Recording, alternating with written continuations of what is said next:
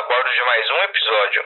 Estamos prestes a decolar, então pedimos que vocês mantenham os encostos da poltrona na posição vertical, suas mesas fechadas, travadas e observem os avisos luminosos indicando se você deve ou não afivelar seu cinto de segurança.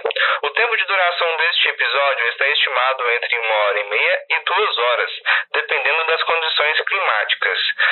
Gratos por viajar com a Assento Vago e desejamos a você uma boa viagem. Ele fez graduação em matemática na USP e doutorado também em matemática na Central European University, em Budapeste, onde morou por cinco anos e meio. Ele também já hospedou mais de 100 pessoas e visitou mais de 40 países. Ele é Lucas Colucci e a pauta de hoje é viajar sozinho e couchsurfing. Partiu?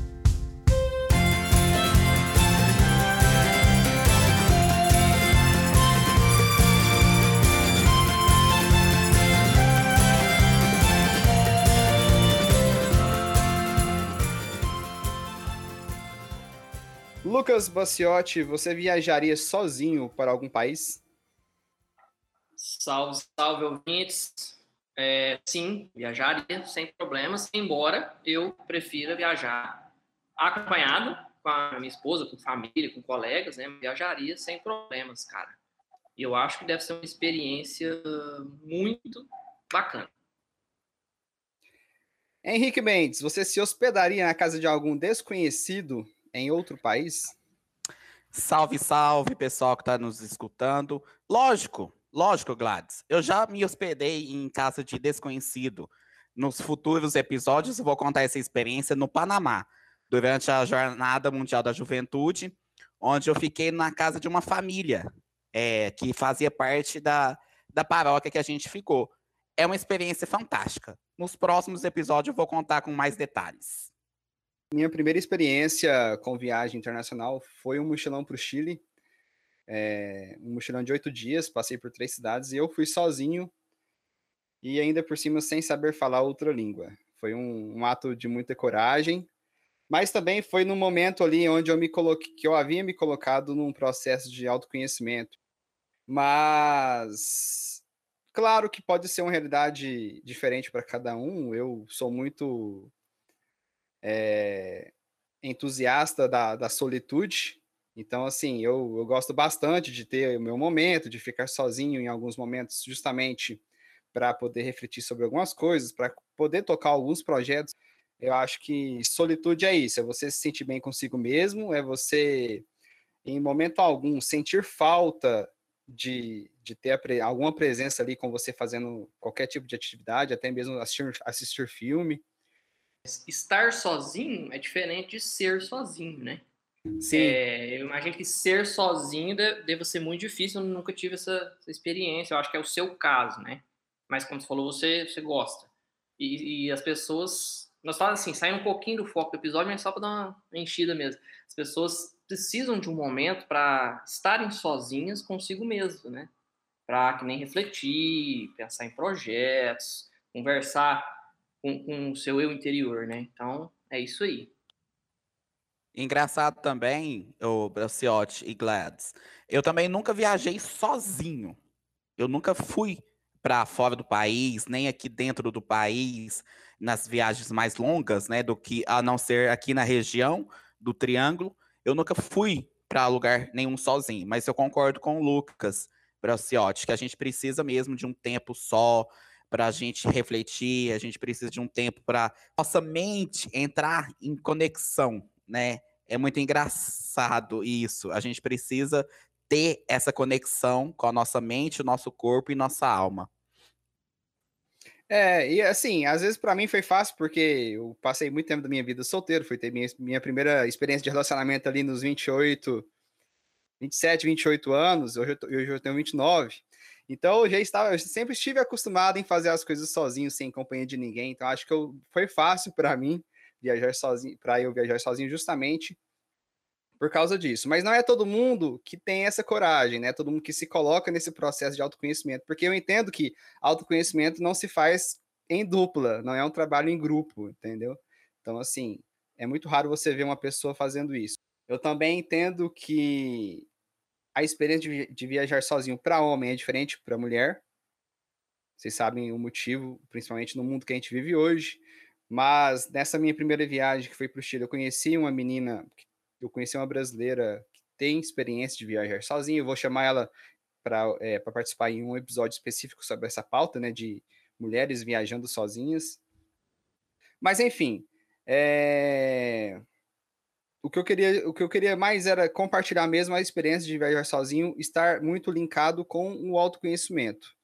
E por mais que a pessoa, claro, não precisa, não precisa viajar sozinha para se colocar nesse processo de autoconhecimento, mas eu acho que você estando em um país, principalmente sem falar outra língua, mas estando em um país que você não conhece ninguém, que você tá ali sem a companhia de ninguém, tá só você e Deus, é um, é um, é um tem que ter um psicológico muito muito aguçado, tem, um psicológico muito preparado. Eu me preparei por uns meses para realmente estar sozinho nessa viagem, por mais que em Santiago, que foi minha primeira cidade, eu desembarquei com dois, dois uma menina e um menino que moram aqui no Brasil, são brasileiros, e me enturmei com outros brasileiros durante os três dias em Santiago. Então, em momento algum em Santiago, eu fiquei sozinho.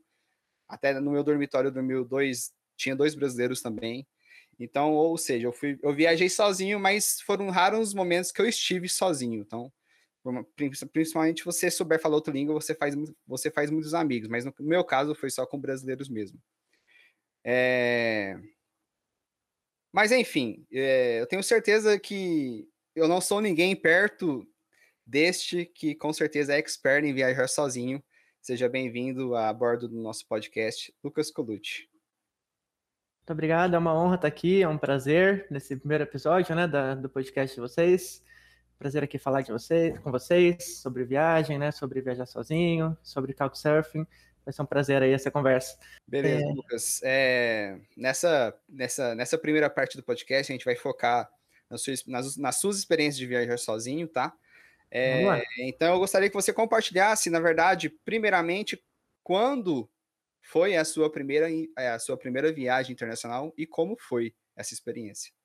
Então, minha primeira viagem internacional era criança ainda, com família, foi aquela, aquele lance bem turista, sabe, excursão, é, um monte de família, um busão indo vários países da Europa, um dia atrás do outro, sabe, é, um, cada dia um país praticamente, então aquilo eu ainda tinha, era muito novo, tinha acho que nove anos na época, mas aquilo já me despertou assim, o interesse em conhecer outros países, em, conhecer, em aprender outras línguas e tal, Uh, aí depois na adolescência, né? Bom, como vocês já falaram na apresentação, eu, eu estudei matemática e tal, então de, de, desde a desde a uh, desde a época assim, de, de, escola, eu sempre gostei muito dessas coisas, de, de, de competições, de matemática, ciência e tal. Então, ao longo da, da adolescência, eu viajei algumas vezes para fazer competições internacionais de física, de matemática, essas coisas.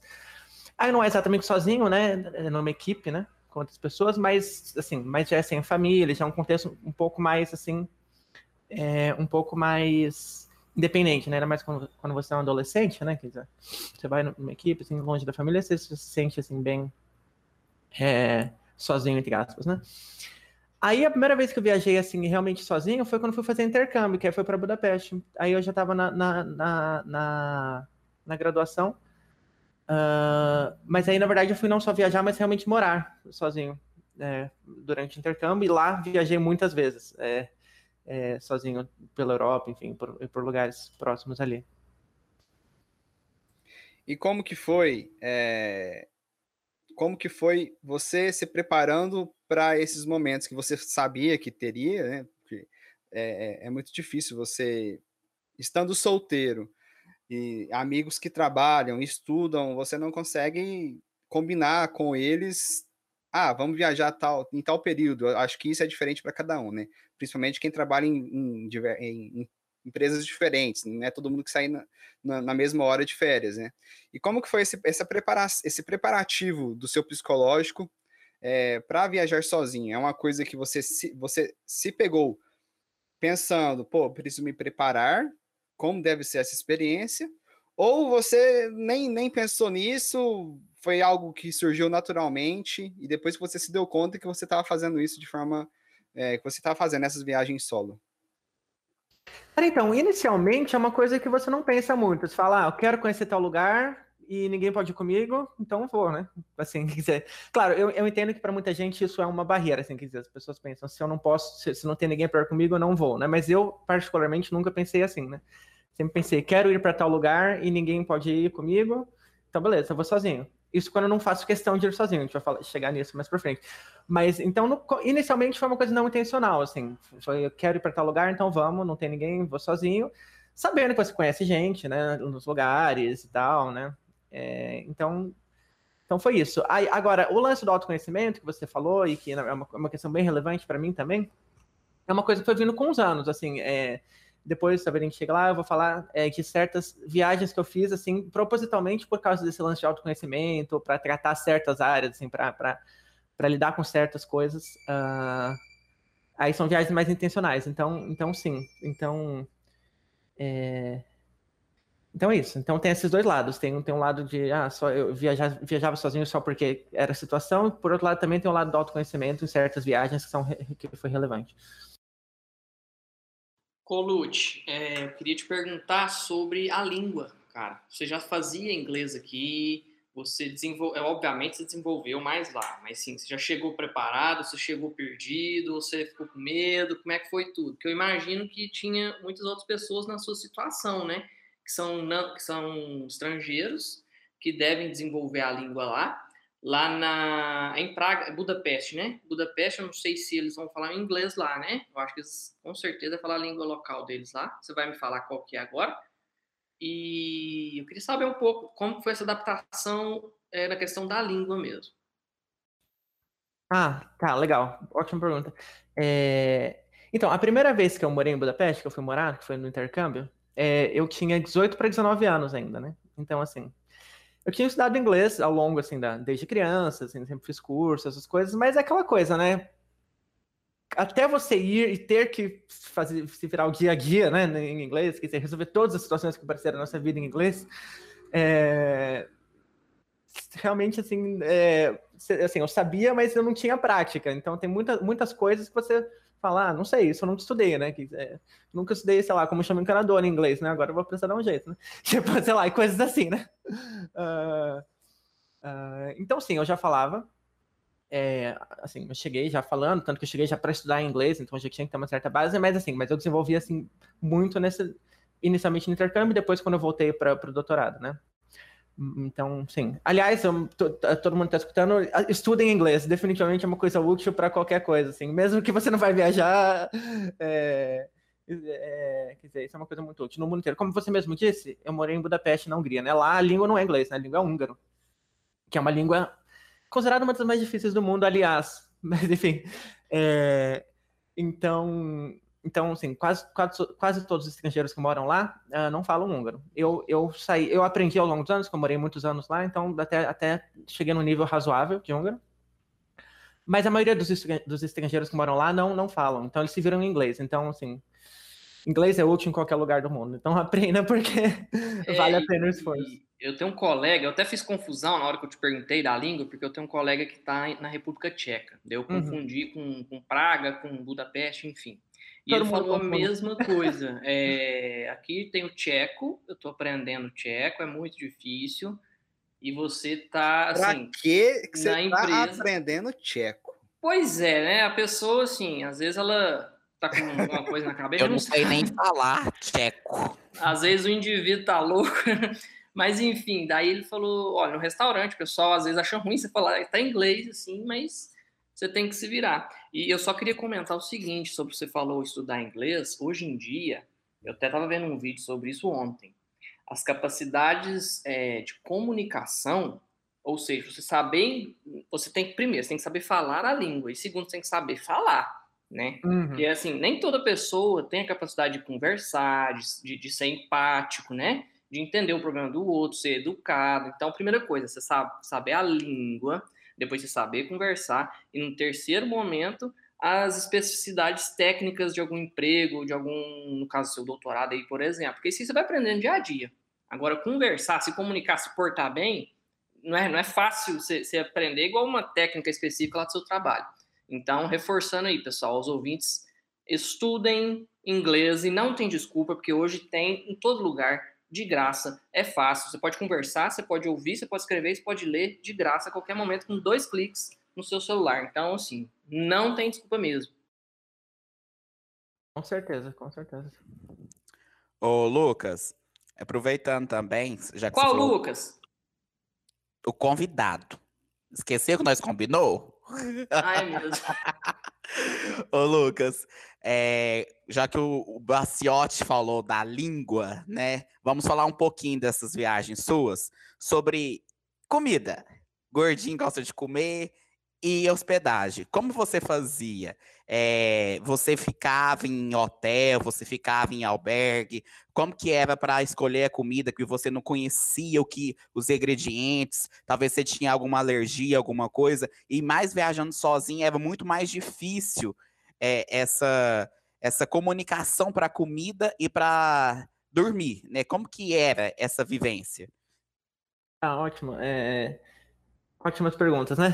É, Esse lance de comida é engraçado porque quando eu fui lá, quando eu, já de- desde a primeira vez que fui morar é, em Budapeste, eu já era vegetariano há muitos anos, né? E, bom, e e- e lá, principalmente alguns anos atrás, enfim, em vários lugares que você vai, assim, cidades menores e coisas assim, é difícil achar coisa vegetariana, né? Muito difícil, né? É... é... Sim, na, na Hungria mesmo tem vários lugares, principalmente no interior, que você vai, olha o cardápio e não, não tem nada sem carne. assim. Tipo, literalmente não tem. Ou você tem, sei lá, uma salada de pepino só, sabe? E aí é a única opção sem carne do lugar. Então, realmente é meio complicado, assim. É, a gente tem que estar preparado, assim, quem é vegetariano tem que estar preparado para ir no mercado, assim, e, e, e- e fazer alguma coisa. é, porque tem lugar que não tem mesmo, assim. Tem, tem lugar, esse lance de vegetarianismo, né? é Uma coisa que, enfim é, em certos países ainda não é muito, não é muito bom. Aqui no Brasil mesmo, né? Talvez, né, em cidades menores. Aqui em São Paulo até que não, até que é tranquilo, mas acho que em lugares menores do Brasil mesmo já não é, não deve ser muito fácil, né? Mas aqui, aqui a gente pelo menos tem vantagem que tem muitos vegetais, é, é uma variedade muito grande, assim, a, a um, a um bom preço, né? E frutas e tudo mais, né? Lá, sei lá, na, na- lá na Europa, no interior, assim, do leste europeu, não, tem lugar que assim, não, simplesmente não tem, né? Então, então isso foi um desafio mesmo, é, em termos de comida. E eu não cozinho quase nada, né? Talvez o Gladys até lembre, né? De lá, sei lá, lá, lá, lá de Budapeste, tipo, eu não cozinho nada, minha cozinha não tem nada, Passei não tinha nada. fome. Tô brincando, tô brincando. Passei fome, Passei fome, não. Não, ele nem cozinhou pra mim, era o que eu tava esperando, né? De, de- de um Nem eu sei mas, cozinhar. mas tudo bem. Ó, eu sou um bom cozinheiro, eu sou um bom. Aí, Tá ó. bom, então já, pode, já, já, já te hospedo, então. Ô, ô Júnior, você não, você não falou Gostei. se, é, como você conheceu o Colucci? Vocês já Ah, eram amigos isso aí. aqui ou foi quando você foi? É, Não, não. é, é porque isso aí vai ser na parte do Couchsurfing. Sim, que já tem um pouco a ver com a Ah, pergunta que a Ali na, gente na fez, né, segunda, agora, né? na segunda etapa. Mas pode falar resumidamente e se dá os detalhes mais depois.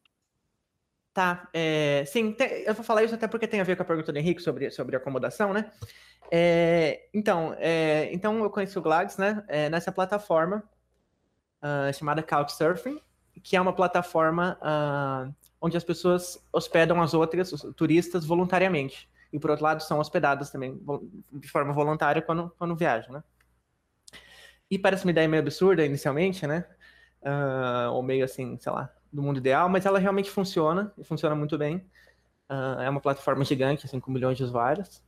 Ah, e tem, na verdade, não é a única, hoje em dia tem outras. É claro que ainda é a maior, né? Acho que foi a primeira e ainda é a maior de longe, mas tem outras, assim, com, com, com ah, aspectos mais específicos, assim. Mas o Couchsurfing é, o, é, o, é ainda o mais conhecido, então, então, então funciona desse jeito. Você vai viajar para um certo lugar, você pesquisa lá nessa plataforma, você tem uma, você tem uma conta, né? É quase como se fosse uma rede social mesmo. Você tem um perfil, amigos, tal, grupos, e aí você pesquisa lá, é, tal, em tal data, tal data, vou estar em Budapeste, Hungria, e aparece lá uma lista de pessoas que normalmente é, hospedam viajantes. em- em, ah, aí você vê o perfil, se tem alguma, alguma, alguma, enfim, afinidade e tal, você manda uma mensagem, uma solicitação, e aí, e aí a pessoa, claro, pode aceitar ou não, né? Ah, e é isso, e parece assim, é simples, a ideia é simples, mas curiosamente funciona, assim, melhor do que a gente, do que, do que a gente imagina só falando, assim. É, Não, tem- é, eu, eu- eu vou passar esses dados mais detalhados na, na, na próxima pauta, que será exatamente Couchsurfing. É, mas é, aproveitando a pergunta do Henrique, todas as suas viagens para fora, é, no caso, dentro da Europa, você se hospedou via é, Couchsurfing? Não, não. Uh, inclusive, nos primeiros anos. Eu vou até contar isso. Tá, é, acho que vou até contar agora a história. Nos primeiros anos, é, eu nem, nem conhecia, nem sabia da existência do Couchsurfing, eu só sabia assim de nome, né? Nos, nos, primeiros anos que eu morei lá.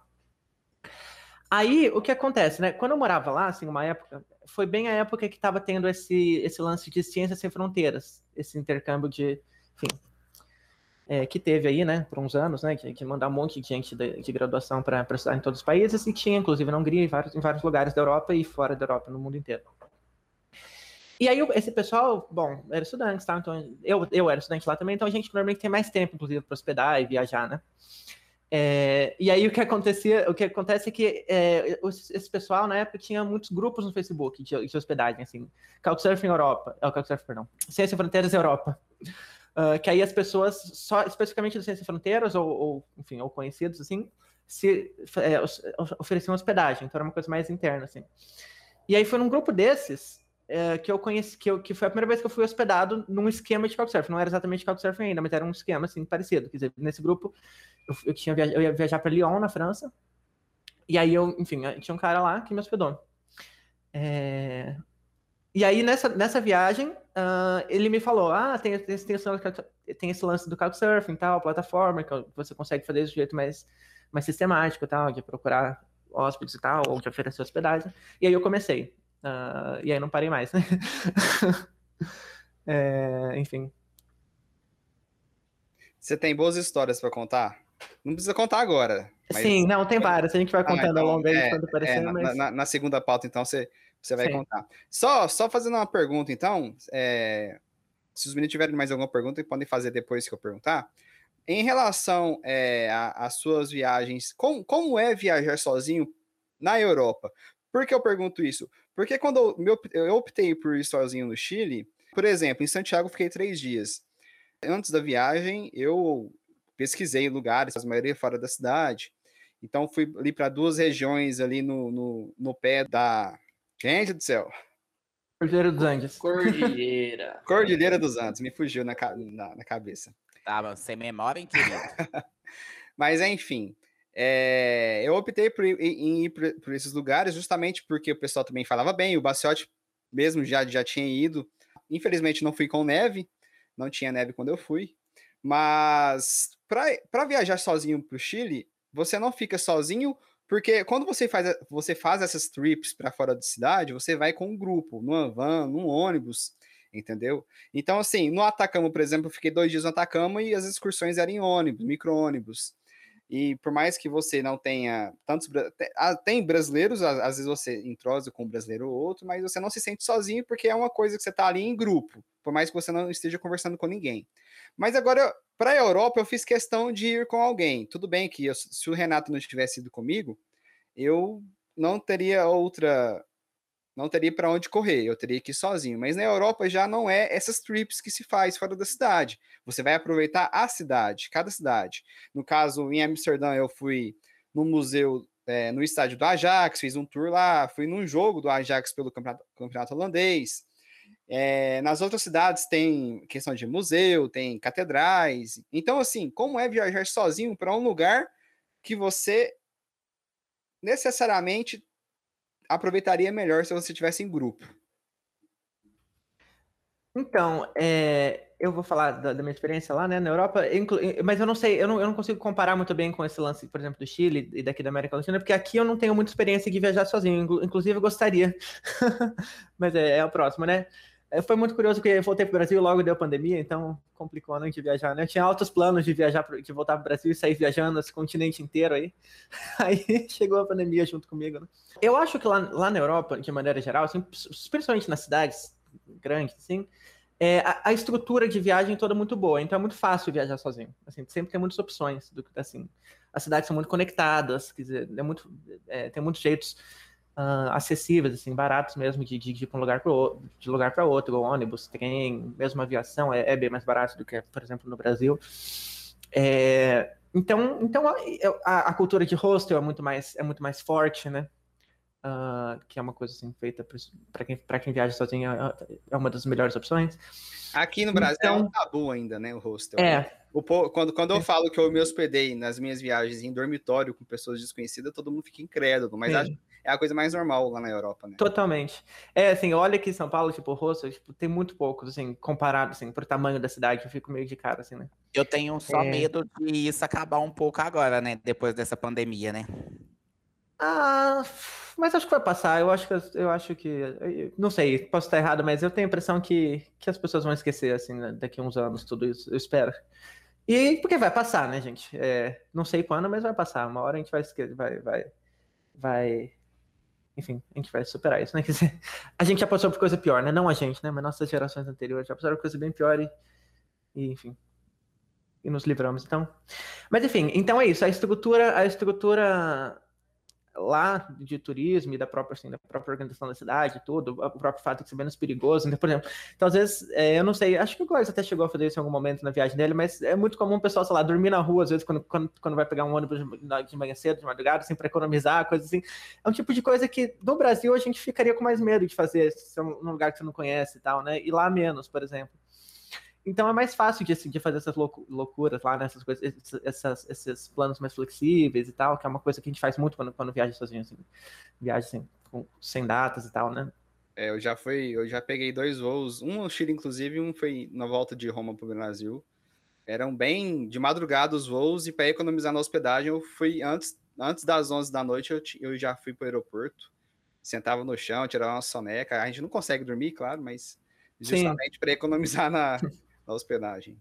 Exatamente. Então eu lá eu acho que é muito é, é, assim na Europa de maneira geral é, é, é bem tranquilo de viajar sozinho. Até acho que é assim. Eu acho que para quem nunca viajou é mais fácil viajar lá, né? Claro, assim, tem a questão da língua que a gente falou antes, mas se você tem um inglês suficiente para se comunicar, é bem tranquilo, assim, acho que é mais tranquilo no, no sentido de estrutura viajar lá do que viajar, por exemplo, aqui no Brasil, né? Ah, sozinho. Assim, principalmente essas, essas viagens, assim, essas, com várias cidades e tal. É, tipo, com roteiros maiores e tal. E lá dentro da Europa, você em algum momento optou por viajar de avião ou você sempre fez os trajetos de ônibus, é, trem? Eu fiz de tudo, de todos os jeitos que você imaginar, ou quase todos, vai. É, Tirou as palavras da minha boca, era a minha pergunta. eu fiz é, de tudo que quiser. Lá, então, lá tem, tem esse lance, né? Quer dizer, dá, dá pra viajar de avião muito barato. Você- você Tem, tem companhias realmente low cost, né? Ah, então, as- então, algumas vezes sim, né? Ah, mas então aí depende, depende muito, né, do, assim, do lugar, né, e do tipo de viagem, né? Ah, muitas vezes, muitas vezes o que a gente faz é o seguinte, a gente ia de avião para uma cidade e aí entre- dali pra, ia para outras, assim, de, de trem ou de ônibus ou, ou de carona, que é uma coisa que eu vou falar mais pra frente também, ou de qualquer coisa assim. é, e aí depois chegava numa última cidade e pegava um voo para voltar para Budapeste, por exemplo. Esse tipo de coisa assim, é, a gente fazia bastante também. Mas como eu disse, tem muitas opções, assim, dá, dá para ir de tudo que é jeito, para quase qualquer lugar, né, lá. Isso- isso- Então, isso- ô Lucas, então você não tinha um planejamento, tipo assim, eu vou sair hoje daqui e amanhã eu estou ali. Como sozinho, você vai onde Não. que for. Não, é, depende muito, aí depende muito, mas é, quando você. Eu acho que uma das graças de, via- de viajar sozinho é exatamente você poder ter essa flexibilidade, né? Porque viajar, assim, qu- quanto mais gente tem na viagem, mais complicado é, assim, combinar as coisas, né? Vocês sabem, né? Então, quando você viaja sozinho, assim, você fica é, é, bem mais à vontade. Então, sim, então já, então, já aconteceu várias vezes, assim, de eu viajar é, e falar, bom, sei lá, eu tô saindo, eu vou começar nessa cidade, ah, e eu tenho que chegar nessa outra daqui uma semana. Aí você traça um plano assim, ah, um rascunho de um plano, né? É, mas muda, é, mas assim aberto a mudança se precisar, né? Isso, isso, isso é assim, eu acho, eu acho muito legal esse tipo de, de viagem, assim, que, que dá para. Aí eu Você não- tem eu- muito mais autonomia, né? Sim, exatamente. Liberdade, né? Liberdade, isso mesmo. A liberdade é muito maior do que você andar com um grupo de 10, aí três quer viajar para um Cada lugar. um quer uma coisa. É uma coisa. É, nossa, é muito complicado. Eu já senti muito na pele. É. Vou contar nos próximos. É, Ô, Lu, é. Sim. é, não, só para ver. E, essas viagens suas, você tinha, tipo assim, um planejamento antes ou era meio de supetão também todo ano? Hum, Eu, eu vou dizer que a maioria era meio, era meio em cima da hora, assim. É, a maioria delas, assim. É, porque, como eu disse, né, é, tem, tem muitas opções, assim, de, de, de, de, de, como ir, como voltar e tal. Então, então você, tinha, você sentia, assim, que não, você não precisava planejar tanto. É... Então, a maioria não. A maioria era relativamente em cima da hora, assim. Né, tirando algumas, algumas viagens mais específicas, assim. É, a maioria, a maioria eu, eu planejava assim um pouco em cima. é, e assim, eu, eu não sou tão assim, mas eu, eu conheci gente que, é, que, que, que, que tem a seguinte filosofia. É, a pessoa vai viajar para uma certa cidade, ela se recusa a procurar no Google qualquer coisa sobre a cidade, assim, para ser surpreendida pela viagem. Eu ah, acho legal. Isso, isso é. eu acho isso errado. Não, eu, eu acho um pouco extremo também. Eu acho um pouco extremo. Eu não faria isso. Eu nunca faria isso. Não, eu acho um pouco extremo, mas eu entendo, assim, a, o, que, o, que, o que tem por trás, né? Eu, eu pesquiso, é. claro, mas assim, eu não...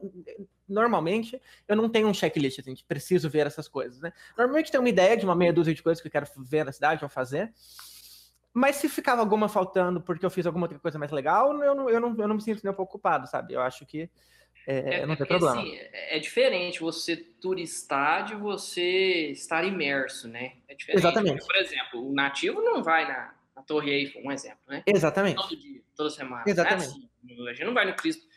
Os cariocas não vão no Cristo final de semana, igual um turista. Então, assim, é as expectativas de cada um também para viagem, né?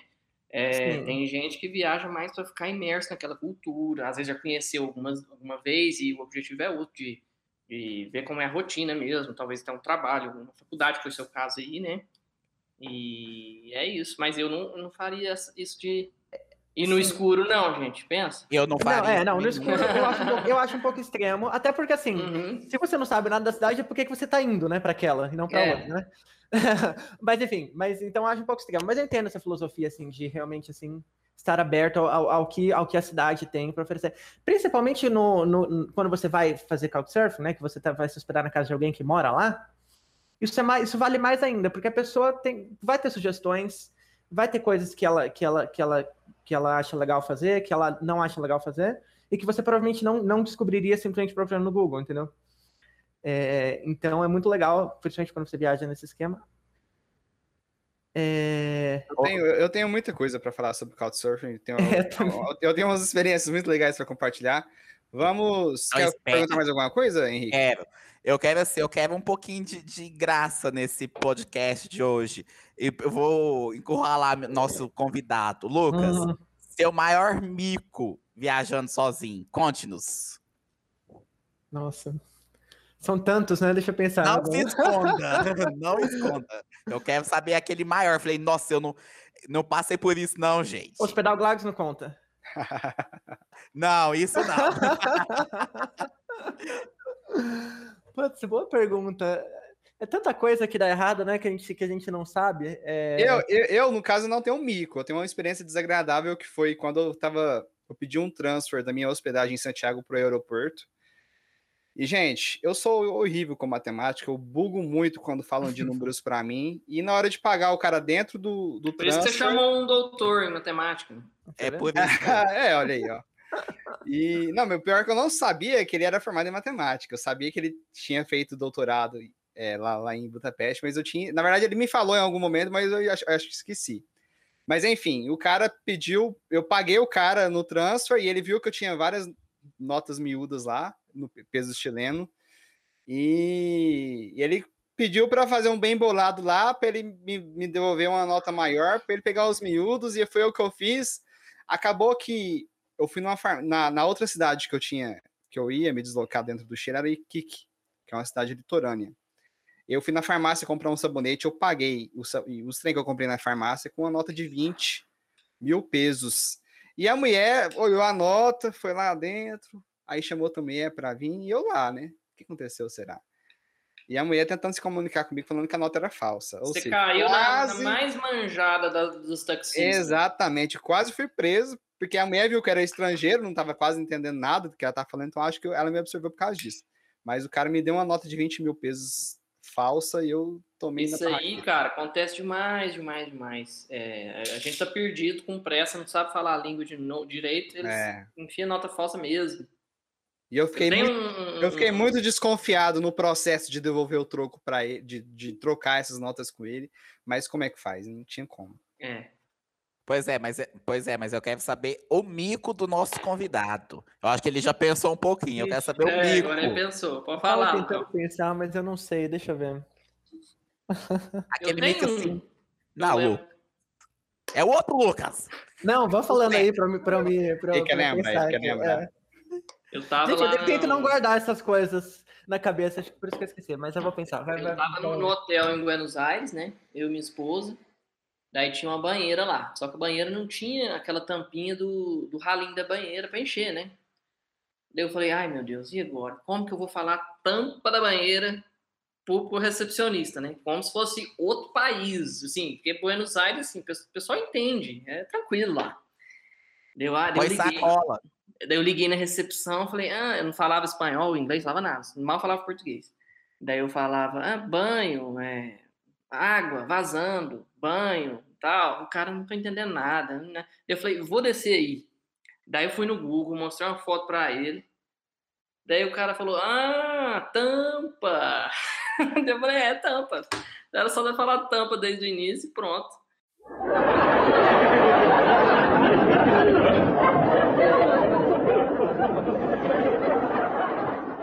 Não, mas é, tem bem isso, que o espanhol acontece muito isso, né? A gente não, não, não, não, não sabe a palavra, depois vai ver igual, né?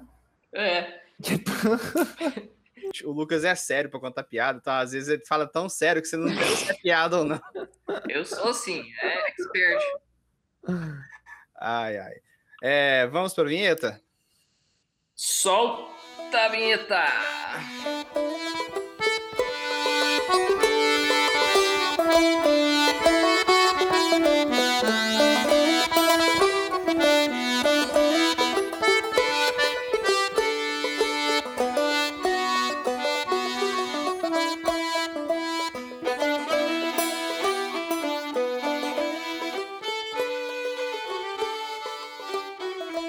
Criado em 2004 por Casey Fenton, Daniel Hoffer, Sebastian Lituan e Leonardo Bassani da Silveira, a Couchsurfing se originou de um e-mail enviado a um grupo de estudantes na Islândia, falando que pessoas em qualquer lugar gostariam de compartilhar suas casas com estranhos.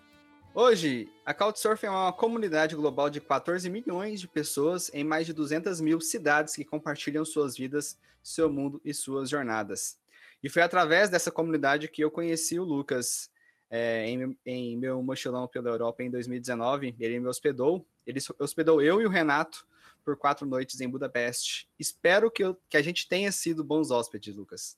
ah, sim, com certeza. É... Nossa, inclusive, bom, quando vocês estiveram lá foi, foi a época do carnaval, não foi? Se eu não me engano. Foi, foi. Você levou para duas baladinhas, uma inclusive era uma balada brasileira. Exatamente, é, sim. Nossa, foi legal. Eu, eu tava hospedando mais gente, eu já nem lembro. Atravessa o oceano pra ir em festa brasileira.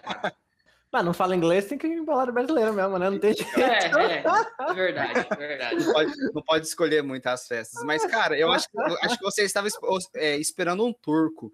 Eu não sei. É uma- é uma- é- foi bom você lembrar que eu levei uma mochila. Eu ganhei de uma amiga minha uma mochilinha amarela feita de origami.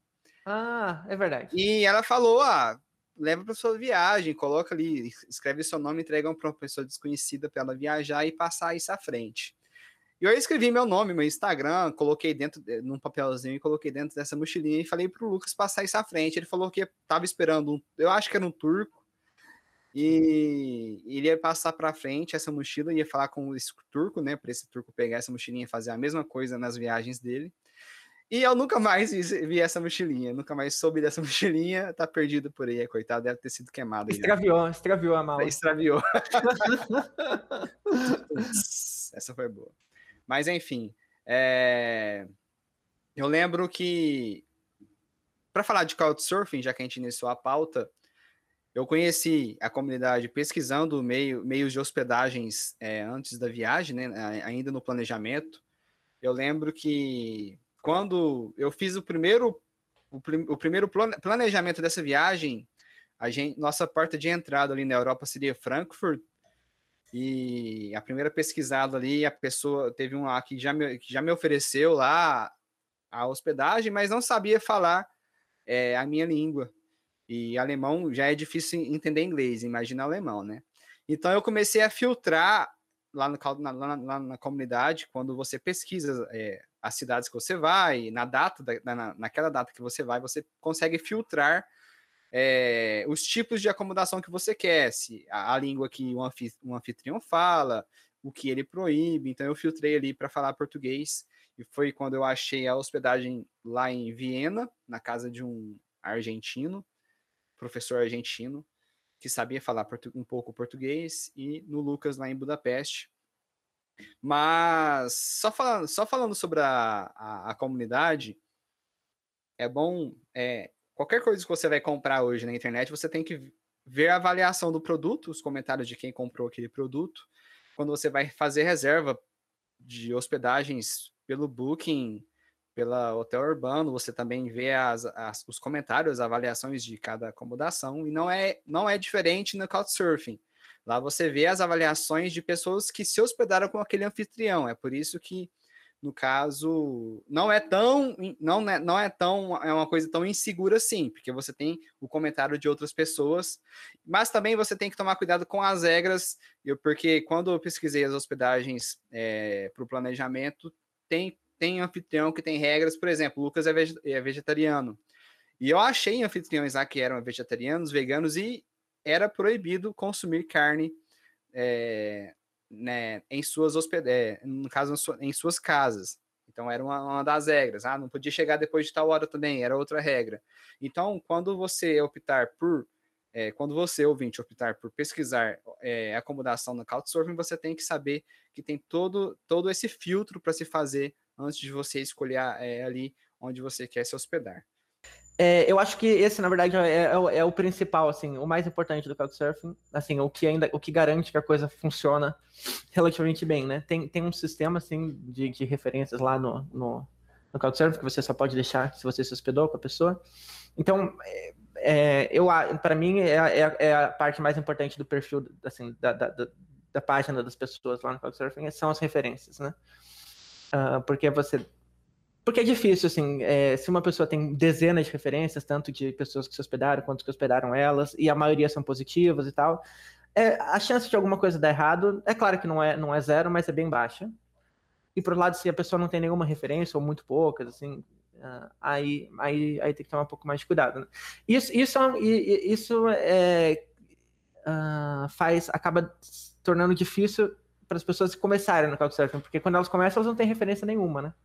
E o meu problema nem foi a referência. É, é claro que eu tive que falar muito sobre minha pessoa, eu tive que preencher tudo no meu perfil, gostos, desde gostos musicais, de livros, quanto tipo de personalidade que eu tenho, o motivo que eu quero viajar, porque muita gente quer escolher o Couchsurfing para não pagar hospedagem, ao invés de estar ali querendo apenas, é, compartilhar experiência, né, cultura e tal. Então, assim, a pessoa não é, não é simplesmente você criar uma conta e sair pesquisando, não. Você tem que falar muita coisa sobre você, até para o anfitrião, porque no meu caso eu não tinha experiência nenhuma com Couchsurfing, então eu, eu tive a sorte do Lucas confiar muito é, conversando comigo. É, no, no, no, no, rapaz que hospedou a gente em Viena também, teve que confiar muito. No caso dele, eu conversei menos com ele do que com o Lucas. O Lucas a gente conversou bastante, então eu acho que o Lucas foi ganhando confiança. Então, assim, não é apenas criar uma conta e sair aí pesquisando. Não, a pessoa tem que, tem que sentir uma confiança em você. Aí você cria uma, uma conta nova sem nenhum tipo de referência, é realmente complicado. Então, no caso, quanto mais detalhado for o seu perfil, quanto mais sobre você, é, você falar lá, você deixar claro lá, vai ser melhor para você conseguir suas primeiras experiências. Com certeza. E também, é, na hora de fazer uma solicitação para alguém, é, de pedir hospedagem para alguém, é muito importante você é, dizer para ela o porquê que você acha que vocês são compatíveis, né? Que eu, por exemplo, lá em Budapeste, né, que, que é onde eu morei, é, é uma cidade extremamente turística, né? Então, principalmente, sei lá, no verão, assim, eu recebia todo dia muitas solicitações de hospedagem. Uh, às vezes, sei lá, às vezes cinco, porque assim, no, na, na outra temporada, assim. Então, então, obviamente, vou ter que filtrar várias, né? Vou ter que ignorar muitas delas, recusar a maioria. Então, é muito importante, uh, e mesmo que não tivesse, né? É, é muito importante você dizer para o seu potencial anfitrião o porquê você, você acha que tem alguma compatibilidade, né? Então é importante você dizer que, que você leu o perfil da pessoa de algum jeito, né? E que tem alguma coisa lá que bate com o seu, tal. Ah, é verdade. É, é um, porque é um, senão... é um detalhe que, é, na verdade, é uma técnica que todo mundo, que a maioria dos, dos anfitriões que eu pesquisei faz, que é escrever um monte de coisa no perfil dele e lá embaixo fala: se você leu esse perfil, me dá essa referência quando a gente conversar. Ou seja, ele te pede uma uhum. prova de que você realmente leu o perfil do cara do anfitrião. Exatamente. É, exatamente. Eu tinha esquecido é... esse detalhe, você me lembrou. Isso é uma coisa que eu Eu não fazia exatamente isso porque eu tentava ser mais ou menos flexível, por exemplo. Tipo, na situação do Gladys, por exemplo, né? Quer dizer, eu sabia que ele não tinha. que ele era novo nesse negócio e tal. Bom, brasileiro, né? A gente sempre dava um desconto para brasileiro lá, né? Começa daí, né? Mas fora isso. Mas o Luca, o, você é... mesmo falou que, que aceitou me hospedar porque você me achou bonito. Ah, opa, super. Você parece. Oh, ainda bem que ele não pediu antecedente criminal, hein, Júnior? Tava ah, enrolar, hein? Não, eu sou um. Que isso, hein? Sempre andei na linha. Ah, ah, qual linha? Linha torta, linha reta? Aí, o pior é que o Lucas sabe do, do, A gente conversou bastante, compartilhei bastante, principalmente minha vida amorosa. O Lucas, o Lucas soube de, uma, de uns causos aí. A gente ficou muito amigo depois disso. Sempre que o Palmeiras ganha, ele manda mensagem: o seu Verdão ganhou hoje, parabéns, não sei o quê. Mas também quando perde, vai, lá, vai, lá me cobrar, vai, lá, me cobrar satisfação como se eu fosse técnico, né? No caso. Ô, Gladys, Gladys. Ele sabe também daquelas intolerâncias que você tem de viagem? Intolerância. Eu, não, no caso, eu sou muito. Depende, qual é a intolerância? Se intestinais? Isso! acho que você falou no, no último episódio, no, no, no piloto. É, no, no caso, eu, eu, tive sorte que eu tomei todo cuidado antes da viagem, to, tomar um tal de floratil lá para segurar o intestino, porque o intestino é muito solto. Então, para eu passar mal, é, uns perrengues bem loucos ali em questão de intestino, é, é daqui para ali. É, exatamente.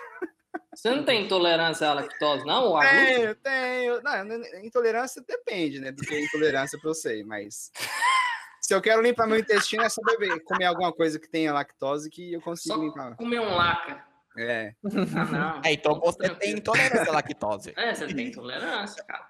Ô, ô. Bociotti, e eu fiquei sabendo que é questão assim, de minutos, que tem que sair da frente, tem que correr. Que que é isso, gente? É um rojão. Ah, eu lembro que o Renato, a gente tava no aeroporto, ainda no Brasil, é, porque eu peguei uns cinco, uns cinco aviões antes de ir para a Europa. A gente tava em algum aeroporto, eu fui pro banheiro e o Renato me falou, oh, abre o portão de embarque, não perdeu o voo. Perdeu? Não, claro que não. Ah, quase Mas perdeu. Só, só, só alertou, só. Não, melhor ir sujo do que perder, né? É. melhor, melhor ir com as, com as coisas, com as calças sujas do que perder o voo. Ah, eu, eu, eu, eu, tive sorte que não, não é. dentro, da, dentro da Europa, os, é, a viagem mais longa que eu tive foi de nove horas, mas mesmo assim não aconteceu nada, mas eu, realmente eu tive muito medo de, de acontecer alguma coisa. Mas falando... Nossa, a sua mais longa foi nove? Foi de lá dentro. Amsterdã para Berlim. Lá dentro. É, ah, tá. porque, tá. De ônibus, né? De ônibus, é, é. Ah, mas, tá. mas, enfim, Lucas, em relação a, a, a, a hóspedes que você recebeu, houve algum que tenha sido problemático, que você se desentendeu? Tirando você, acho que não. É... Na telha. Cara, mas esse brincando, ano sempre tem. tá sendo esculachado, hein? Ô, Lu, ô, ô, Lucas, Lucas e Baciotti, eu acho que eu tô mudando meu conceito de viajar com o Gladson. Aí. Dá uma conversa aqui com o Renato antes. Eu vou chamar o Renato aqui para contar também. A... Foi a primeira experiência de viagem dele. É, ele também, sim. Mas ele, ele é super gente boa, né, Gladys? O Lucas colocou eu e o Renato para dormir em cama, em, na cama de casal. E o Renato é sonâmbulo. Então o Renato acordava dando um, dando um chute no ar, murro no ar. E eu lá do lado dele, ele, ele musculoso. Bom, se for só chute, tá bom, né, gente? Dormindo junto pode ser coisa pior, mas tudo bem. É, vamos lá. É... É... Claro, ah, hóspedes. Ah, gente, então, eu hospedei, eu hospedei, como eu falei, né? Acho que cerca de 100, mais, 150 é. pessoas por aí, ou até mais, né? Porque a gente perde a conta. Como que eu faço essa conta, né? Pelas referências, né? Que é aquilo que eu falei, que, que eu tava falando de antes, né? Se você for lá no meu perfil, você vê que tem uns 150 e tantas referências lá no Couchsurfing. Só que várias pessoas não deixam referência, Uh, e vários, assim, às, às, vezes eu hospedo, sei lá, um casal ou, ou, ou, três, um grupo de três pessoas e uma deixa referência só. Então, por isso que, na verdade, é bem mais até. E ainda fala assim, gente boa, só. É, sim, exatamente. Então, então deve ser mais. Então, claro, gente, que tem, que tem de tudo, né? Assim, que, que, gente super legal, gente que fala até hoje, tipo, Gladys, e gente que, sei lá, que não, não dá certo, que não, que não bate, né? Que é folgada, que assim, que tem de tudo. Graças a Deus, nunca, nunca teve nenhum problema assim, tipo, de me roubarem ou alguma coisa assim. Até porque assim, eu não, eu não tinha nada em casa, né? Eu era estudante, né? Já não tinha muita coisa no geral, né? Então não tinha nem muito o que me roubar. Mas minha casa era uma bagunça, o Vlad sabe, né? Então a pessoa entrava e ficava até constrangida de roubar alguma coisa da casa. Falando, se piorar isso daqui, aí. Né? Então, tem nada então, de bagunça lá. A única coisa mais ou menos de valor que tinha na casa era um piano, mas era meio difícil de roubar, né? Bem que o Renato acho que consegue, hein? O Renato acho que é fácil carregar aquele piano. Acho que o Renato é fácil. Mas ele é gente boa, então, então não ia fazer isso. Mas, é mas, o, mas é isso. Então, nunca tive um problema assim grave nesse sentido assim, de me roubarem ou de ameaçarem, nada disso. E eu já, já ouvi histórias assim. Eu tenho, que dizer que sim, que já, já existe isso, não é, não é uma coisa que não existe no, no, no, no, na plataforma, existe. Felizmente é raro, você ouve as pessoas. Quer dizer, as dicas são meio óbvias, né? Quer dizer, se você vai hospedar alguém ou vai ser hospedado, quer dizer, é, é risco para os dois lados. Né? Não, não, é assim, não carregue, não carregue coisas muito valor. Por exemplo, eu sou um anfitrião se eu tiver coisa de muito valor, eu tenho que ou, ou deixar num lugar trancado, ou num, num cofre, alguma coisa assim. Se eu tiver uma coisa assim que eu, que, né, claro, Sim. como faria normalmente, assim, né, que você não tem nada assim, né? É... Então, então nunca tive esse tipo de experiência. Agora, tipo de já tive de tudo, assim, já tive, assim, é, por exemplo, tem, tem, é engraçado porque acaba caindo, como, conforme a gente vai fazendo, assim, é, com, ao longo do, dos meses, dos anos, vai, caindo, vai, vai tendo, assim, alguns perfis de gente que vai sempre se repetindo, né? Um tipo, que é bem normal, que, é, é que, é, que acho que é o mais comum, que, que tem a ver com dublados, inclusive, é o, é, são os mochileiros, né? Simplesmente mochileiro, quer dizer, gente, assim, que não, não, não, tem muita grana, mas quer viajar e precisa dar um jeito, assim, de, de, de hospedar, e pede, beleza, né? Uh, ou, ou, mesmo só porque, porque quer, quer, quer, quer experimentar a plataforma e tal. Então, esse é um tipo, assim.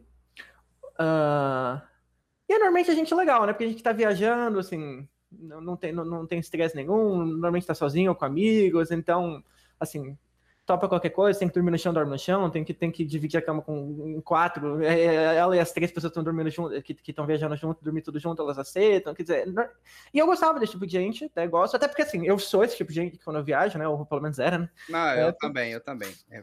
E, e porque... É...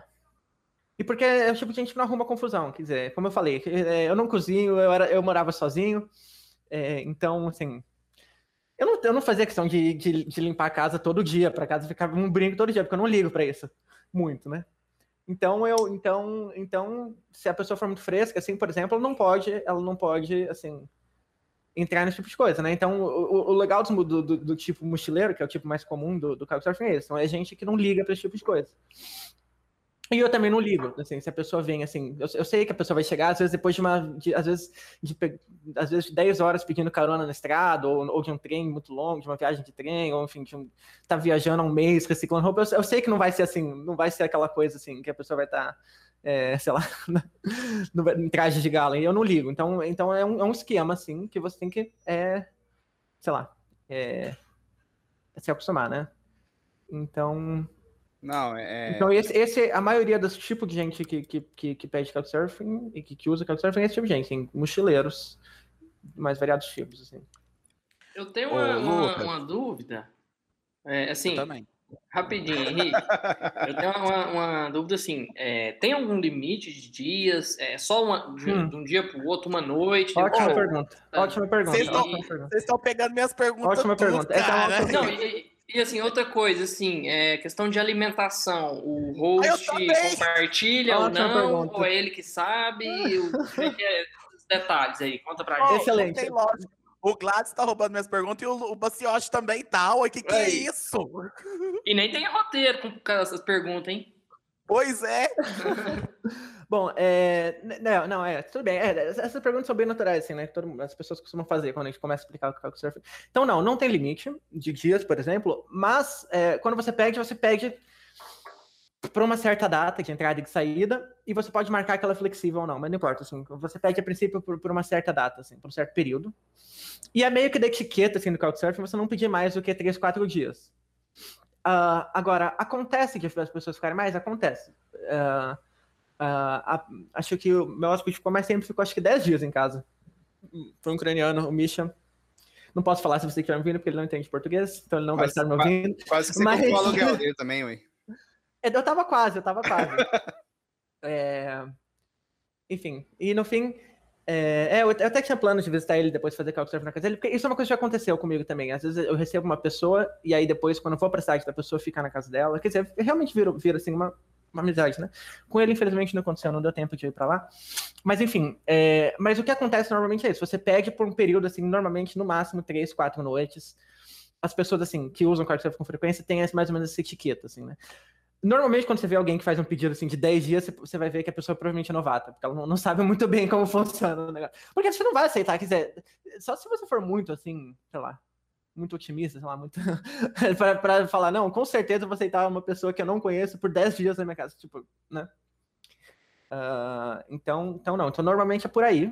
Muitas vezes é menos. Sempre tem muita gente que assim, pede um dia, porque, ah, tô passando na cidade, amanhã vou pegar um voo para não sei onde, posso passar essa noite. Aí também não é tão legal porque não é tão o espírito do Couchsurfing, né? Porque acaba sendo uma coisa muito meio rápida, você não interage muito com a pessoa, né? Mas, é mas tudo bem, mas, mas é, já fiz isso várias vezes para ajudar. É, mas enfim, é, eu acho que o ideal é uma coisa assim, cerca de 3, 4 dias. Que, é, que é, normalmente é o tempo mais ou menos que as pessoas ficam em cada cidade. O pessoal que faz mochilão, né? É difícil elas ficarem muito mais do que isso em uma, em uma única cidade, né? Então, enfim, então é isso. A maioria dos meus hospedagens são assim, é, foram assim. Uh, eu acho. Esse, esse, esse, só para concluir, esse, esse, esse moleque que ficou 10 dias em, lá, lá em casa, se eu não me engano, ele mandou um pedido de um ou dois dias no começo, assim, é, falando assim, ah, vou para Budapeste e tal, é, vou ficar aí e tal, é, você pode me hospedar uns dias aí e tal. Falei, tá, vem. E no fim a gente ficou amigo e beleza, ficou um tempão, mas... Mas não é comum. E também acontece às vezes o contrário, que às vezes você aceita 3, 4 dias, mas é mais raro, mas assim, é, não, não dá muito certo, dá, dá, sei lá, a pessoa às vezes fala, ah, não, vou, vou, vou para outro lugar, ou sei lá, ou muda o plano de viagem, a pessoa vai, quer, quer, vai, vai mudar, de, vai para outra cidade antes do que ela pensava e fica menos do que esperado. É mais raro, mas às vezes acontece também. E sobre alimentação, você oferece? Então, é, é que tá, né? Não, é, não é nada esperado de ninguém, assim, quando você, quando você pede uma, uma hospedagem, uma oferece, você nunca assume nada, assim, quer dizer, ninguém conta que vai ter nada, assim, além, além da hospedagem, né? Uh, então, então não, então não é uma coisa que ninguém imagina. Se eu tinha, é que, é que eu falei, eu sou muito ruim de cozinhar, né? Quer dizer, eu já não, já não fazia muita comida, mas se eu tinha, eu dividia, assim, com as pessoas que estavam em casa e tal. O que acontece bastante é, no Couchsurfing é, é que os seus hóspedes uh, às vezes te levam para jantar uh, ou compram cerveja e trazem para casa, sabe? Para retribuir de algum jeito. Leva é, não, isso... pra baladinha. Isso acontece. Acho que não aconteceu com o Glides, né? Ele é fudido, né? Coitado. Não, não dava. Mas aí tudo bem. Paciência. Eu até, até, até abri uma exceção, mas. Gladys do céu, você tá ruim, meu filho. Eu vou cancelar esse podcast. então, é, não, mas é, falando sério, assim, a gente não espera, às vezes não acontece, não tem problema nenhum se não acontecer, porque realmente às vezes você vê que a pessoa assim tá viajando assim no limite assim do, do orçamento e tudo bem, deixa, não tem problema nenhum, quer dizer, você, você não hospeda para isso. Uh, mas muitas vezes acontece, assim, a pessoa ou levar você para jantar, ou pagar uma cerveja, algumas coisas assim. Eu, eu, eu fazia isso, né? Eu também, eu também fui hóspede várias vezes, né? Eu também, de, de... Deu fome agora, né? Aí, Normalmente comida típica, né, pessoal? Quando você fica hospedado na casa de alguém, muitas vezes te levam para levar comer alguma comida típica, alguma coisa assim, né? Que já, já viram meio que um passeio também. Ah, isso é uma outra coisa, aliás. Também tem isso. É, às vezes o hóspede, o, o anfitrião, uh, te leva para passear em algum lugar. Sai com você. Às vezes não. Eu mesmo, às vezes saía quando tinha tempo, às vezes não. Eu falava. Às vezes, às vezes a pessoa mandava uma solicitação Porque às vezes a pessoa manda, às vezes, na expectativa que você vai fazer isso, né? Então, então muitas vezes chegava uma solicitação e falava, ó, eu posso te hospedar, você pode ficar aqui e dormir, mas eu, não, eu tô meio ocupado nesses dias, é, tô com coisa da faculdade, sei lá. É, então, não, provavelmente não vou poder sair com você nem nada, mas pode ficar, sabe? Coisas dessa linha. E não tem problema, assim, acho que faz parte. É, o Lucas prometeu, o Lucas prometeu em toda a pré-viagem de me levar para jogar vôlei com ele, e nenhum dia ele me levou para jogar vôlei. É com essa altura que você Ô, tem, Lucas. não ia dar certo. Né? Ô, Lucas, você pode ser a bola. Sim. É, só se for. Só se for. Não, na época eu não tava gordinho. Assim, que coisa. Ô, Lucas, é, hoje você tá morando no Brasil, você voltou pro Brasil. Sim. Quando que você volta pra lá? Não, não, não, não devo voltar mais. Quer dizer, não tenho plano ah, de voltar mais. Não, eu realmente. Eu, eu, não. eu, eu lá. Pra, lá para onde? é, eu, eu, eu tava lá no, em Budapeste, morei, fiz meu doutorado lá. É, ter, concluí e mudei de volta para o Brasil. Então, no momento, eu não tenho plano de voltar para lá. Ah... Não, volto para a gente te visitar. Prometo que o Gladys vai ficar comportado agora. Ah, tá. Isso aí eu posso pensar no caso, mas. oh, só, só entrando, só, só entrando na. Às vezes até o último, último assunto do episódio de hoje, eu vivi um pouco os dois extremos de tipos de anfitriões. Porque a minha, a minha primeira experiência foi lá em Viena, né, com, com um professor, e por ele ser professor, ele ficava o dia todo fora, porque dava aula e tal, e a gente só via ele à noite. Quando a gente chegou em Viena, a gente tinha solicitado três noites, no caso, a primeira ele falou que não ia conseguir, então a gente meio que dormiu em um hostel na primeira noite, e no outro dia cedo a gente foi ao encontro dele, só que a gente não achou ele. Quem estava no apartamento dele era um rapaz que, com a explicação dele, era, eu acho que era latino-americano, não sei se era, se era europeu ou se era latino, não lembro mais, mais ou menos. Mas ele era morador de rua, mais em dias frios lá na Europa, ele se deixava esse cara morar, no, é, dormir no apartamento dele. E foi esse cara que entregou a chave para a gente, ou seja, o, é, na, tem, entra a questão de confiança, né? O, o, a, o anfitrião deixou a chave, é, não, não, não foi ao nosso encontro entregar a chave, deixou com um rapaz que ele já conhecia, e a gente pegou essa chave, a gente é, ficou um tempo lá, porque a gente queria sair depois para andar, claro, mas a gente foi ver ele, conhecer ele só na, é, à noite. E era um cara super reservado, conversava pouco, tinha, era cheio de livros lá no, no, no no apartamento dele. Ele, uma coisa que ele relatou também foi um, foi um roubo, um furto de livro em um dos hóspedes que já ficaram lá. E era uma pessoa bem reservada, com alguma, algumas regras. É, por exemplo, é, eu gosto de falar, todo mundo que me conhece sabe que eu eu, eu, eu urino sentado no vaso. É uma coisa, é uma, é uma regra que eu carrego desde a infância. Eu só faço podcast, só observo. Você entendeu? agora agora a internet sentado. inteira sabe. Alguém vai continuar vendo esse podcast depois disso, gente? Acho que não, né? Eu falo nada, só observo. É super, é super higiênico e é constatado cientificamente isso. Os, os médicos recomendam, hum. tá? Homens. Mas é, enfim. Verdade. E no banheirinho lá do apartamento do cara tinha um aviso em várias línguas diferentes, num papel é, Chamex A4 normal, em várias escrito à mão também, em várias línguas diferentes. Por favor, urine sentado. E tipo assim, me identifiquei muito com o cara. Eu quero, eu quero implantar isso num dia que eu tiver uma casa, um apartamento morando sozinho, para os visitantes, claro, né? Mas enfim. É... E uma coisa que, que eu fiquei curioso foi que o Lucas, no caso, o Colucci levou eu e o Renato para as baladinhas da vida e tal. Esse rapaz é, levou a gente apenas para um rolê que foi onde esse cara que entregou a chave para a gente, esse morador de rua, ficava, que era na beira de um lago. É um lago famoso na Europa, não sei se é, não, não é o Mar Morto. Qual que é o, o mar que o rio que, que passa Danúbio, ali? Né? É o Danúbio. Isso, Danúbio, Rio Danúbio. E esse cara fica, morava realmente na encosta do Rio Danúbio, ali numa fogueira que ele tinha feito lá, e a gente comeu é, verdura descartadas por um supermercado, que normalmente uhum. o supermercado vai descartar e, e vai e oferece para morador de rua. E esse foi o rolê que levou a gente. A gente foi à noite mesmo, no início da noite, chegou lá umas 8, 9 horas, é, me arrependi de ter ido com minha jaqueta, porque eu fiquei cheirando fumaça o resto da viagem toda. Fui lavar a roupa só quando eu cheguei na casa do Lucas. Obrigado por isso, Lucas. Te considero muito por Nossa, isso. até isso ele fez em casa. Viu? Mas enfim, e esse foi o rolê, cara. E tipo assim, foi uma coisa foi uma coisa muito fora do normal para mim. E eu acho que é a coisa mais Uhum. normal para quem gosta de viajar sozinho e tem muitas experiências com isso, entendeu? Sim, Porque é o tipo de coisa que você não. É difícil, não tem como você achar isso assim, se você não faz. Exa- você não- exatamente. Se não uma plataforma dessa. É, e ele falou, é. e ele deixou claro que ia falar, ó, vou levar vocês para um rolê diferente, não uma coisa que vocês estão acostumados. Não, beleza. E chegou lá, era fogueira, era verduras ele é, em boas condições, claro, descartadas por supermercado. A gente comeu, tentou entrosar ali, falando é, um portunhol meio esquisito. E, enfim, foi uma experiência muito legal. É, a gente andou de. é, no caso, a gente correu o risco, porque lá em Viena você precisa daquele passe. né, você não. No caso, você tem que comprar aquele passe para você andar para lá e para cá, só que não existe um.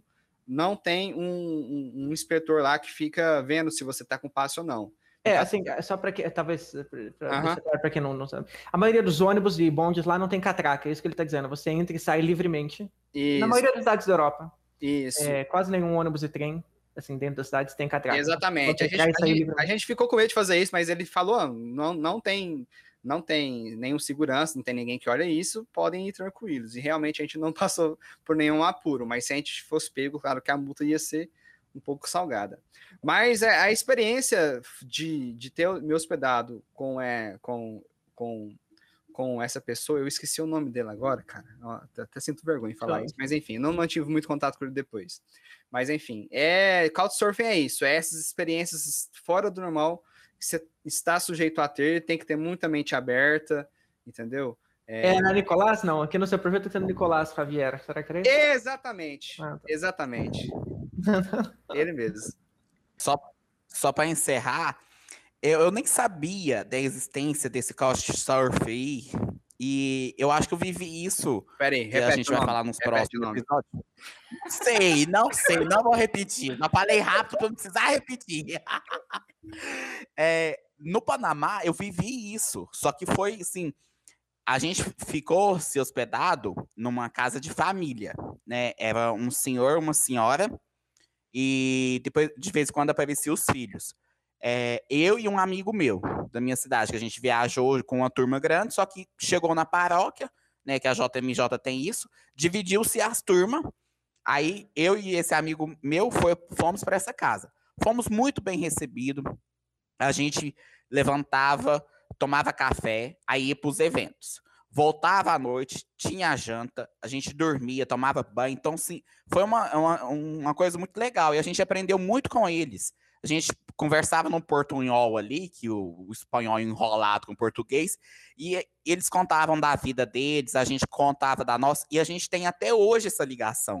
Ela sempre manda para a gente é, perguntando como a gente tá, como que a família tá. Então, sim, foi uma coisa bacana. E hoje, no, no episódio de hoje, eu, o, o nosso convidado, o Lucas, foi falando, eu falei, gente, mas eu vivi isso sem saber, né? Não foi uma coisa cadastrada. Mas como a gente foi para a jornada, a paróquia fez isso, né? A comunidade lá fez e dividiu os peregrinos, né? Um para cada casa, dois, três para cada casa, e, e fez esse tipo de. Não, eu vou contar isso mais depois na, na- no podcast da jornada, que foi muito legal, foi uma experiência muito bacana. Eu falei, não, eu tenho que falar isso nesse de hoje para que eu vivi, né? E não sabia que eu tinha vivido. É, só, só para o pessoal saber aí, a gente vai ter um episódio específico para falar sobre essa jornada que o Henrique já tem experiência aí de ter ido duas vezes. É, Para fora e uma no Brasil, são três. Em 2023, três. a quarta. sei. É, considerações finais? Vocês? Alguém? É, só, só para assim, fechar esse lance que você estava falando do, da, da experiência de Viena, né? Que é uma coisa que você nunca faria, né? Uma, eu nunca teria feito se não fosse Couchsurfing, né? De, enfim, de- do, do, do morador de rua e tal. É, eu, te- eu teria muitas coisas dessa linha para dizer também. Mas é, eu queria só resumir na seguinte coisa. Lá no, no, no perfil do Couchsurfing, é, um- uma das entradas, que é uma das que eu acho até mais relevantes no perfil das pessoas, tem uma, uma é, tem um campo que é o seguinte, ele, que pergunta o seguinte, por que você está no Couchsurfing? Ou por que você Sim. faz Couchsurfing? Eu acho essa muito relevante, né? E, e a minha é alguma coisa da seguinte linha, é, o motivo principal de eu estar aqui é porque exatamente por isso, porque por causa dessa plataforma eu conheci gente que eu nunca teria conhecido, fiz coisas que eu nunca teria feito, aprendi coisas que eu nunca teria aprendido se não fosse desse jeito, né? Então, Sim. acho que se fosse assim para resumir, é, é, assim a, a, filosofia toda da coisa é por aí, entendeu? É, é realmente assim você se expor e viajar sozinho é muito sobre isso, né? Sobre, sobre você se expor a, a coisa que você não, não faria se você não estivesse ali naquela, naquela situação. Então, para mim essa, essa, essa é a filosofia, sendo o central da, do e, e, são filosofias como essa que que conectam os viajantes, né? É, principalmente se o se identificar com quem quer se hospedar lá e vice-versa. Exatamente. Então, então, quando você deixa claro a sua filosofia, é, seja de, de viagem ali na, na plataforma, você está é, sujeito a realmente ter ali pessoas que, que aderem àquela mesma filosofia, pessoas que se identificam com com vocês, é, Sim. desde é, sua personalidade, é, desde é, seus assim, gostos também. Sim, o mais importante pessoa... da coisa toda é você, você saber se você está na mesma vibe do anfitrião. Mesma vibe, né? exatamente. Se você está na mesma vibe, senão não, não vai dar certo. Assim. Da pessoa já se cadastrar na plataforma, ela já tem uma predisposição a estar tá, assim, com a cabeça aberta, entendendo o que é, né? Sim, uma é coisa, é verdade, isso que você está falando é verdade. Principalmente as pessoas mais antigas. O que aconteceu é que nos últimos poucos anos, aí, sei lá, 4, 5 anos, é, o Couchsurfing ficou muito popular e aí muita gente entrou sem, sem saber essas coisas que, que eu tô falando aqui, né? Uh, então entrou assim porque eu ouvi alguém falar que era um jeito de se hospedar de graça por aí e ponto, né? E tudo bem, tem muita gente que entra assim e depois entende, enfim, e aí, e aí a coisa, e, e, aí beleza. Mas tem, ainda tem muita gente que não entende que tá lá e acha que é só assim, uma, sei lá, que é um idiota que quer hospedar todo mundo de graça porque não tem mais o que fazer da vida. E não é, e não é isso, entendeu? É, então, então, infelizmente, tem bastante ainda esse tipo de gente. E não tem problema que elas estejam, mas é bom assim que a gente é, informe para elas, né? Que, que é mais do que isso. E é o que eu tentava fazer quando eu hospedava. Bom demais, isso aí. Bom, é, Lucas, se você lembrar aí, quiser fazer algumas anotações de, de coisas que você. É, para ser compartilhadas mesmo em relação ao Cloud Store, a gente pode gravar um episódio específico para você contar essas experiências. É, ah, sim, com certeza. Fica, assim, fica à vontade é... também se surgir alguma outra pauta que você queira, é você, você com essa experiência de intercâmbio de viagens também. É... Tem uma coisa, é, quer dizer, tem um pouco a ver com o que eu estava falando antes. Eu estava falando de, de na, quando eu estava falando de tipos de hóspedes, é, porque acaba tendo meio que subcomunidades assim dentro do Couchsurfing, assim, gente que Sim. faz certo tipo de coisa e que, enfim, sabe? Então, um, um tipo que, eu, que é, foi muito legal para mim, é, assim, eu, eu, eu, eu, experimentei isso por causa do Couchsurfing, são o do, o do pessoal que faz, que faz carona, que pega carona, que anda de carona, que viaja de carona. Ah, verdade. É tipo um. É, eu gostaria de falar lá, mais disso alguma Lá momento, tem BlaBlaCar? Porque... Tem BlaBlaCar, só que BlaBlaCar é uma carona agendada e paga, né? Andar de carona é tipo com o couchsurfing do, do, do ah, transporte, da rodovia, né? entendi. né? Sim, só que na hora, assim. Isso é uma coisa muito legal. Eu hospedei muita gente que viaja o mundo assim, assim, é, assim que já viajou assim centenas de milhares de quilômetros assim. Uh, então eu hospedei já muita gente sim. E eu, e eu acabei fazendo isso por, por, por ter uh, conhecido muita gente que, que fez isso e que dá certo, né? Porque isso também é outra coisa que, pelo menos aqui no Brasil, se a gente fala para as pessoas que isso existe, muita gente torce na nariz e fala, não, não é possível. Verdade. Mas existe, enfim. Então talvez não, eu próximo a falar sobre isso. Sim, sim, pode, pode fazer as suas anotações e para a gente abordar um episódio específico para falar sobre essas experiências, mas eu acho assim, é um assunto extenso, Couchsurfing, porque são experiências diversas para cada um, né? É, eu, no caso, são poucas, mas eu consegui, ao menos, falar um pouco sobre elas, é, sobre elas aqui no episódio de hoje, mas a gente fala um, faz um episódio aí específico para falar sobre isso também. É, considerações, meninos? Eu queria agradecer nosso convidado aí, né? Nosso valoroso convidado Opa. que prestigiou aí nosso, nosso podcast. Com certeza vai ter muito mais audições dessa vez, né, pessoal? Prazer e mais uma vez o Lucas entrando na minha fala. Ai, gente. Mas é isso mesmo. Eu também só tenho que agradecer ao Lucas aí pela compartilhar nessa né, experiência. E mude de novo para lá e, nos, e chame para a gente fazer esse intercâmbio. Ou para outro lugar, né? Pode é. ser qualquer canto Ou aí. Ou outro lugar, gente. Eu tô até em São Paulo. Canto. Podem vir aqui a qualquer momento aí. Aí, Opa, vamos sim. Viu? Aí, tá vendo? Essa turma aqui vai viajar muito ainda, Lucas, se Deus quiser. Ah, sim. Gente, foi um prazer participar, compartilhar as, as, algumas histórias. São muitas, tem muita coisa para falar ainda, né? Quem sabe um dia a gente continua com mais histórias, mas foi um prazer, assim, é, estar aqui com vocês hoje. Lucas, uma, uma, última pergunta. Qual foi é, o, o, lugar que você visitou que você mais gostou? Seja, é, no caso, uma cidade, a cidade que você mais gostou aí, você se maravilhou. Nossa, eu vou te falar que isso é uma pergunta que me fazem muito também quando entra nesse assunto de viagem, né? Porque eu já viajei bastante. Você até tinha perguntado, eu até fui contar. Eu acho, se eu não me engano, eu conheci acho que 49 países fora, além do Brasil, né? Uh, alguns deles, sim, várias vezes. Mas enfim, é... Então é muito difícil para mim responder essa pergunta, mas é... um lugar assim que eu gostei demais, uh... e enfim, que eu voltaria assim muitas vezes, é Jerusalém em Israel. Uma das minhas cidades preferidas. Então. Tenho vontade. Mas só uma pergunta: você já conheceu 49 países? Uhum. Meu Deus, que sonho. Ai, ai. É, é, tem, muita história pequena, né? É, não, tem muita história, gente. Podia tem muita história. Aqui, Nossa, vamos, vamos marcar mais podcast com você. Vamos, vamos, criar, vamos criar um quadro no nosso podcast. É, é Causos de Viagens com Lucas Colucci. Já pensou?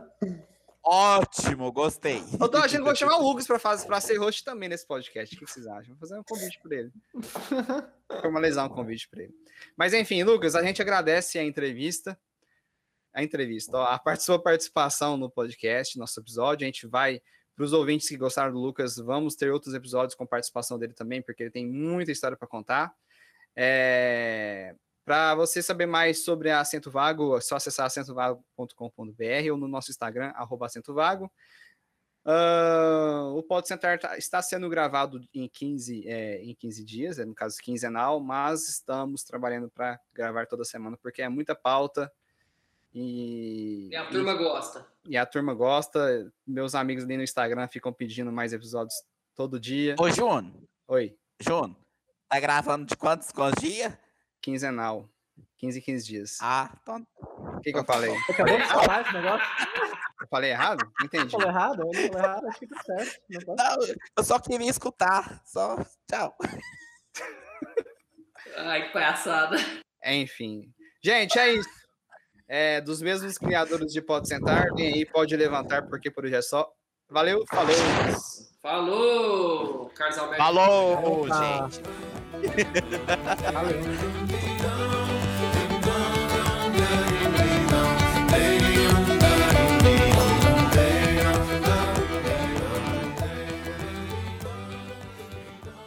Ô, ô, Henrique, chama episódio piloto, porque o nosso podcast é sobre aviação, viagem, sabia? Nossa, que sem graça, Lucas. Não, foi ótima piada, gostei. Nossa, foi muito. Essa vai pra edição, né? É, essa vai lá pro finalzinho do episódio. Vai, vai é, direto que... pro lixo do, do Adobe. Só zoa comigo, né? Deixa eu ser.